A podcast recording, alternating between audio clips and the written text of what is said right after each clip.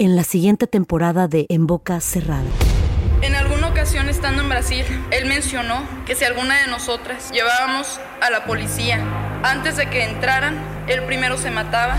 Ándale, ve y trae a Ana Dalai. Katia se levanta, va al cuarto, regresa y se queda parada en medio de la sala congelada. Y descubre el rostro de Ana Dalai y vemos la imagen más terrible del mundo. Lo que nunca se dijo sobre el caso Trevi Andrade por Raquenel Mariboquitas.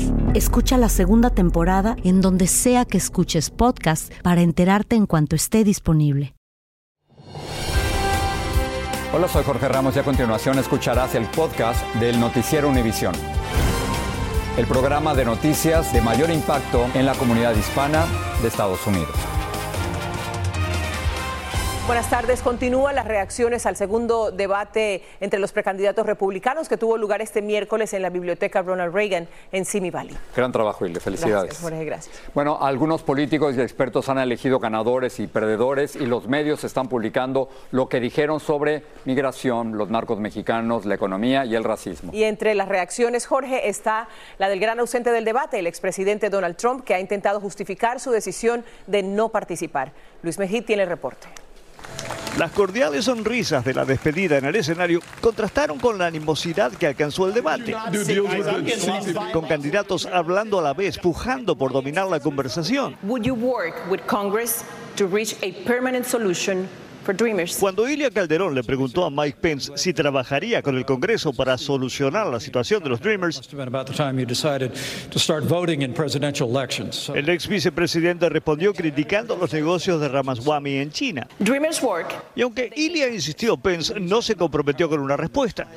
Los precandidatos no tuvieron problemas mostrando dureza en la frontera. We send in our special operations and we will take out the cartels. We'll take Nikki Haley dice que como presidente usará operaciones especiales en México para destruir los carteles de narcotráfico. They have shut down our national sovereignty by allowing our border to be wide open. Mientras que DeSantis culpó a Joe Biden por tener fronteras abiertas y destruir la economía nacional.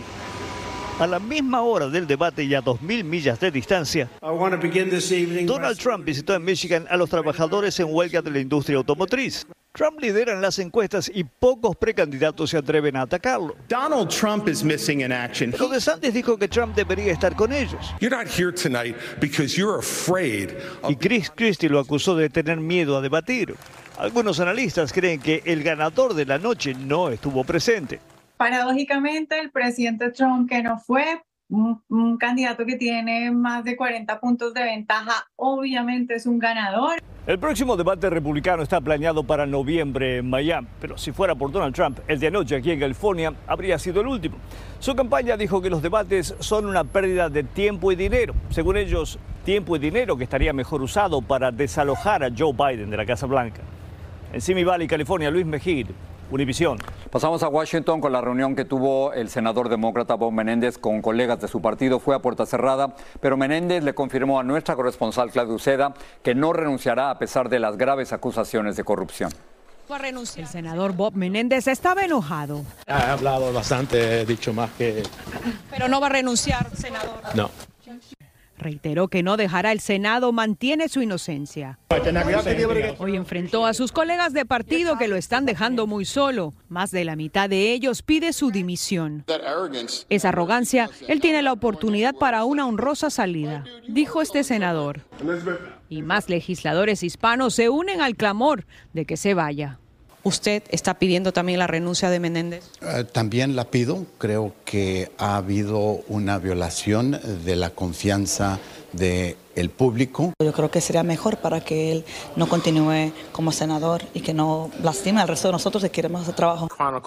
Menéndez, que por años fue uno de los congresistas hispanos más influyentes en Washington, cayó en la picada del poder por haber abusado de su cargo para enriquecerse, según los cargos en su contra. El FBI encontró en su casa lingotes de oro, un auto de lujo y casi 500 mil dólares en efectivo. Él y su esposa, también acusada de corrupción, se han declarado no culpable de conspiración, fraude y soborno.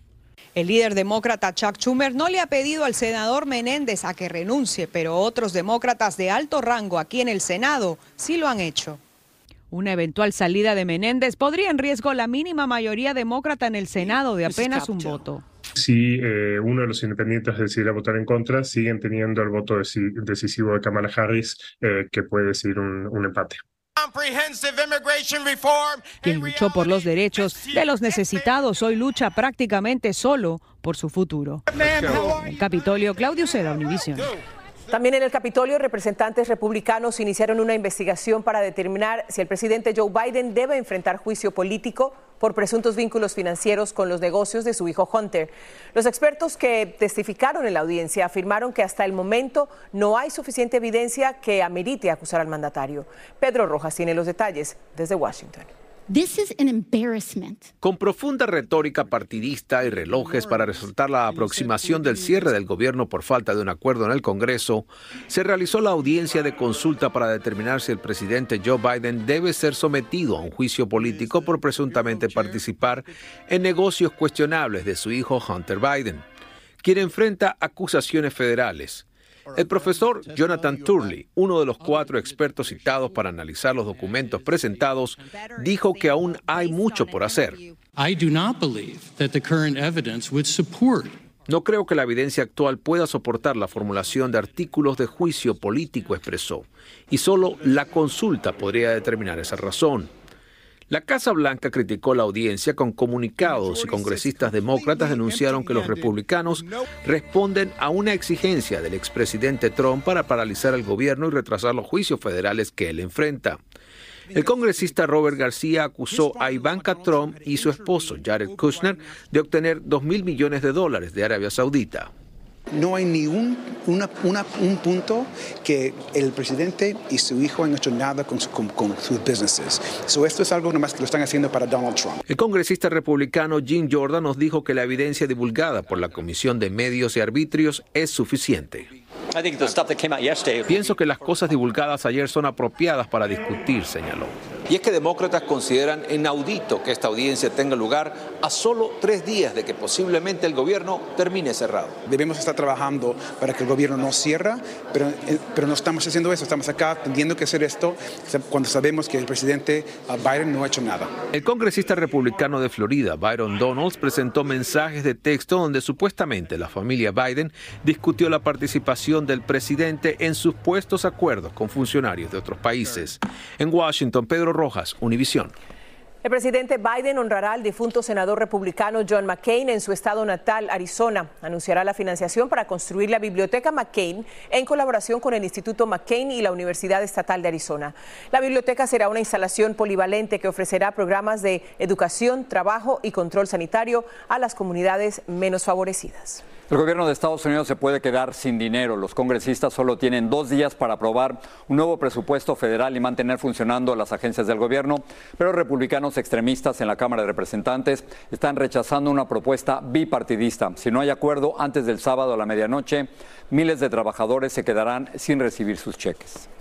El gobernador de California, Gavin Newsom, firmó una ley que aumenta el salario mínimo de los trabajadores de los restaurantes de comida rápida. El aumento será de 20 dólares por hora para empleados que sean parte de una cadena de restaurantes con al menos 60 establecimientos a nivel nacional. La medida entrará en vigor en el 2024 y beneficiará a más de 500 mil trabajadores. Los peligros de la selva del Darién en Panamá, la falta de dinero y comida en Centroamérica, el peligro de una tragedia en los trenes de carga en México y todo esto con un niño con una discapacidad. Esa es la travesía de una familia venezolana que tras días de sufrimiento logró llegar a la frontera. Marlene Guzmán los ha estado siguiendo. Para la mayoría de los migrantes, sobrevivir su paso por la selva del Darién es una victoria. Aún más para esta familia venezolana que viene cargando con su pequeño guerrero de 11 años. La selva fue lo más duro. Al tercer día nos vemos cada sin comida y el cuarto día buscando para salir rápido de ahí. Rey, como le dicen de cariño, sufre de una encefalopatía epiléptica conocida como el síndrome de West. Pero no fue su condición la que hizo duro este trayecto, sino la pesadilla que les tocó vivir al abordar los trenes en Coahuila, México. Migración nos ha puesto muchas trabas, nos para los trenes, nos bajan, nos devuelven para atrás. Se encontraban varados cerca de Monclova cuando los conocimos. Llevaban días en la zozobra, con miedo, sin comer, aunque había algo más que realmente les preocupaba. Ahorita lo tengo sin medicina. Y cuentan que lo peor vino horas después al subirse a otro tren, en donde las autoridades mexicanas agredieron a varios obligándolos a bajarse. Está migración aquí, dándole pata a las mujeres. Amedrentando a todos sin importarle que tenían un niño con necesidades especiales. Le dije, no se van a bajar, ya voy a llamar a la guardia. Y yo le decía, pero tengo un niño discapacitado. Por fortuna, una noche después, los volvimos a ver en un tren a muy poco de llegar a Piedras Negras, poniéndole fin al tormento vivido. A la mañana siguiente, más tranquilos, salieron del albergue rumbo a Pass. Los acompañamos en sus últimos pasos por territorio mexicano. Ya, ya estamos aquí. Tengo algo en el corazón, no sé. Con nervios de felicidad, Muchos decían que uno no iba a lograr llegar hasta aquí, porque uno no iba a poder, que era difícil. Aquí estamos con el niño, lo logramos. Yo siento que lo logramos, estamos a un paso ya. y la mirada fija a un mejor futuro, Terminamos esta travesía ya. se arriesgaron a cruzar el río Bravo cargando a Reinaldo en la espalda. Esperaron unas horas a orillas del río Grande hasta que agentes fronterizos los dejaron ingresar para procesarlos. Ya estaban cansados pero contentos de haberlo logrado. Me he dormido. Por aquí vamos, para adelante. Pidiéndole a Dios que nos siga abriendo las puertas. En menos de 24 horas fueron puestos en libertad condicional, los trasladaron hasta este refugio en Del Río, donde no nos han permitido hablar con ellos, pero sabemos que ya solo esperan abordar uno de estos autobuses que los llevará hasta San Antonio para poder proseguir a su destino en Atlanta. En Del Río, Texas, Marlene Guzmán, Univisión. Gracias por seguir con nosotros en el podcast del Noticiero Univisión. Otra guardería de Nueva York hace noticia. Autoridades encontraron varias armas fabricadas con impresoras en tercera dimensión en un centro infantil de Harlem. Estas armas llamadas fantasmas no tienen número de serie, son imposibles de rastrear y usadas mayormente por criminales. Blanca Rosa Vilches nos amplía. En un apartamento en este edificio de Harlem operaba legalmente una guardería infantil. Esto nos tomó por sorpresa. Una sorpresa escalofriante para Cándida Carvajal, quien vive aquí hace 25 años. Cuando se habla de armas, se habla de droga, ya ahí hay- son cosas grandes, muy grandes. Elba Fernández vive en el piso de abajo de la guardería. Y yo decía, manita, pero ¿por qué esos niños lloran tanto? ¿Por qué no lo denuncia? Porque algo debe estar pasando. Lo que había era un arsenal que incluía una ametralladora, una pistola de asalto completa y otra en proceso de ensamblaje. Además, la policía halló drogas. Investigators recovered a 3D Recuperaron armas de fabricación casera en 3D y la impresora en donde fueron hechas. Jamal Cooley, de 18 años, hijo de la administradora de la guardería, fue detenido. Presuntamente robaba identidades para ordenar las piezas por Internet. Charges will include Los cargos incluyen posesión criminal y fabricación de armas de fuego, entre otros. De otro lado, ya está en Estados Unidos Félix Herrera, detenido en México hace dos días. Enfrenta cargos de conspiración por la muerte de un menor de un año y por la intoxicación de otros tres niños con fentanilo que se halló en la guardería que administraba su esposa. Sin embargo, el año pasado ella retiró a su hijo de dos años de su propia guardería porque mostraba signos de exposición al fentanilo, pero mantuvo la guardería abierta para otros niños. Las autoridades municipales dicen que aplicarán medidas urgentes a los supervisores que vienen a revisar estos lugares. En Harlem, Nueva York, Blanca Rosa Vilches, Univisión. Una comunidad de Nueva York le dio hoy el último adiós a una querida educadora. Gina Pelatier fue una de las dos adultos que murieron en un accidente de autobús la semana pasada. La directora de la banda del Instituto Farmingdale, de 43 años, fue recordada por algunos de sus alumnos que reconocieron que impactó sus vidas de manera positiva. Una prometedora vacuna contra el cáncer que desarrolla la farmacéutica moderna está mostrando excelentes resultados en los estudios clínicos en pacientes que padecen cáncer de piel. Una noticia que llena de optimismo porque cada día cerca de 9.500 personas son diagnosticadas con este tipo de cáncer en los Estados Unidos. Un médico hispano que ha formado parte de este proceso habló con Lourdes del Río. Cada año en este país casi 200.000 personas son diagnosticadas con melanoma, un agresivo cáncer de piel, y de esta 8.000 pierden la batalla. Pero la farmacéutica moderna está reportando exitosos resultados en unos estudios clínicos que podrían cambiar el escenario dramáticamente. Ya están en la tercera fase y la segunda arrojó resultados que según el director científico para América Latina de la compañía son históricos. Es un 44% de reducción en el riesgo del regreso de la enfermedad y un 44% de ventaja para, para no morir por ese melanoma. Pero hay más. Tuvieron además un 65% de protección contra la metástasis en otros lugares del cuerpo. O sea, el producto que está en estudio se utilizará junto a un medicamento ya existente, el Keytruda de Merck, y se producirá en forma de una inyección personalizada. Se le toman las muestras del tumor, se le eliminan, se le hace un análisis de mutaciones, se prepara la, eh, la terapia eh, de neoantígenos y es una inyección que usted va una vez a la consulta y se la pone por un tiempo, por ejemplo, de nueve meses. Pero seguramente, doctor, la pregunta que se está haciendo la gente que tiene esta condición es ¿cuándo esto va a estar listo? ¿Cuándo va a poder ser utilizado? Normalmente sería un proceso que demora de 10 a 15 años. Nosotros pensamos lograrlo en solamente 5. A Marimer le descubrieron un melanoma en el 2018 y tuvo que someterse a un intenso tratamiento de inmunoterapia. Ahora está en remisión. La noticia de estos experimentos es música para sus oídos. Porque con este medicamento, que es con, la propia lesión, hacen una inyección quizás toma menos tiempo que los tratamientos actuales, que son por vena y toman mucho más tiempo para el tratamiento. Eso me parece muy buena noticia. Sin lugar a dudas, un rayo de esperanza para los que padecen de melanoma y quizás a largo plazo de otros tipos de cáncer, pero para eso faltan muchos años de estudio y además mucha paciencia por parte de los pacientes. En Miami, Florida, Lourdes del Río, Univisión. La Oficina del Alto Comisionado de las Naciones Unidas para los Derechos Humanos, Volver Turk, recomendó el despliegue de una misión internacional que ayude a la Policía Nacional de Haití a restablecer el orden y poner bajo control a las bandas criminales que están sembrando el terror en la isla. Los asesinatos, secuestros y torturas son hechos diarios que atemorizan a la población. Los piratas cibernéticos chinos que lograron entrar a varias agencias del gobierno estadounidense en mayo robaron unos 60 mil correos electrónicos. En total, se metieron en los correos de nueve funcionarios.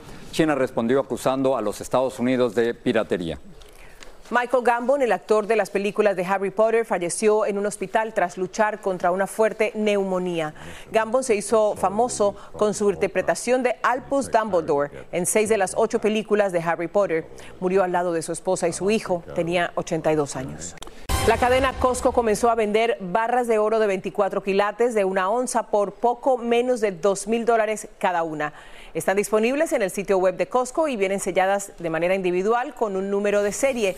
Se trataría de un artículo muy solicitado que se agota en un par de horas. El oro no es reembolsable y se envía a través del correo. En el mes del orgullo hispano tenemos otras razones para celebrar. Estamos hablando de un beisbolista de las grandes ligas que ha alcanzado, Ilia, números realmente históricos. Este jugador venezolano de los Bravos de Atlanta, Ronald Acuña, llegó a la marca de 40 jonrones y 70 bases robadas, el primero en hacerlo en la historia de las grandes ligas. Como nos dice Francisco Restieta, sus hazañas, Jorge, vienen celebrando a los venezolanos. Es el batazo del pelotero venezolano Ronald Acuña, que se convirtió en su jonrón 40 hace unos días. Y la noche de este miércoles, el robo histórico de su 70 almohadilla que celebró en grande.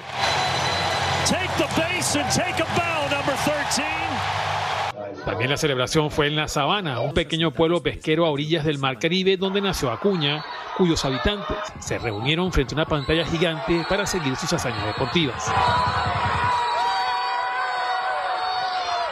Así inaugura el pelotero venezolano el exclusivo club de marcas de la que es el único miembro, la marca de 40 jonrones y 70 bases robadas en una temporada regular que se ve por primera vez en la historia de las grandes ligas.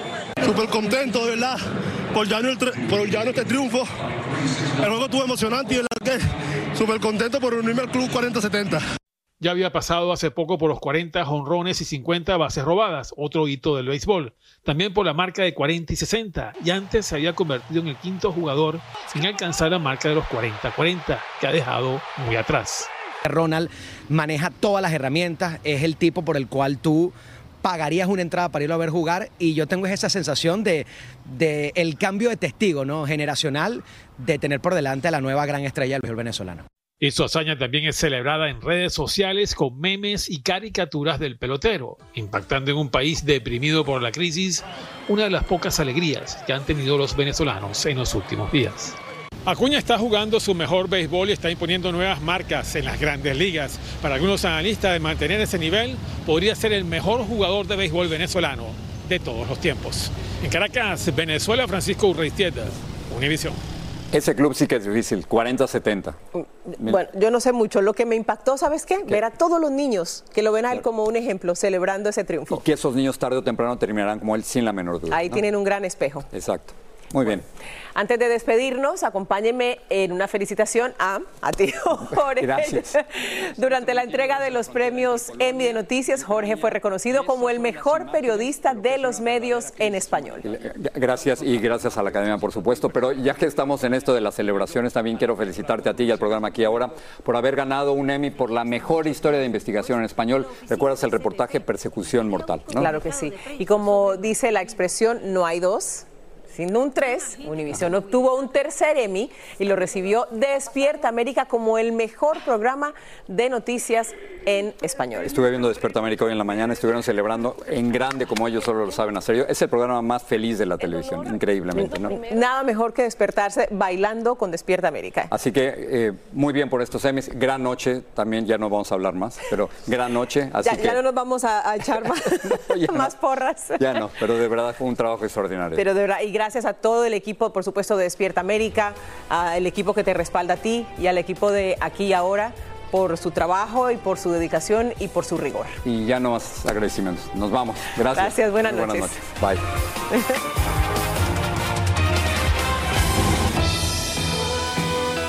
Así termina el episodio de hoy del podcast del Noticiero Univisión. Como siempre, gracias por escucharnos.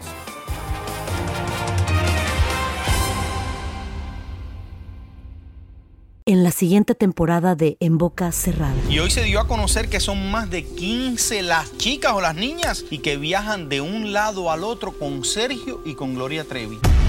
Déjame llevarlo a un hospital, por favor. Creo que es lo mejor que puedo hacer. En las condiciones en las que Sergio lo obligaba a vivir, no hubiera soportado el siguiente invierno en España. Lo que nunca se dijo sobre el caso Trevi Andrade, por Raquenel Mariboquitas.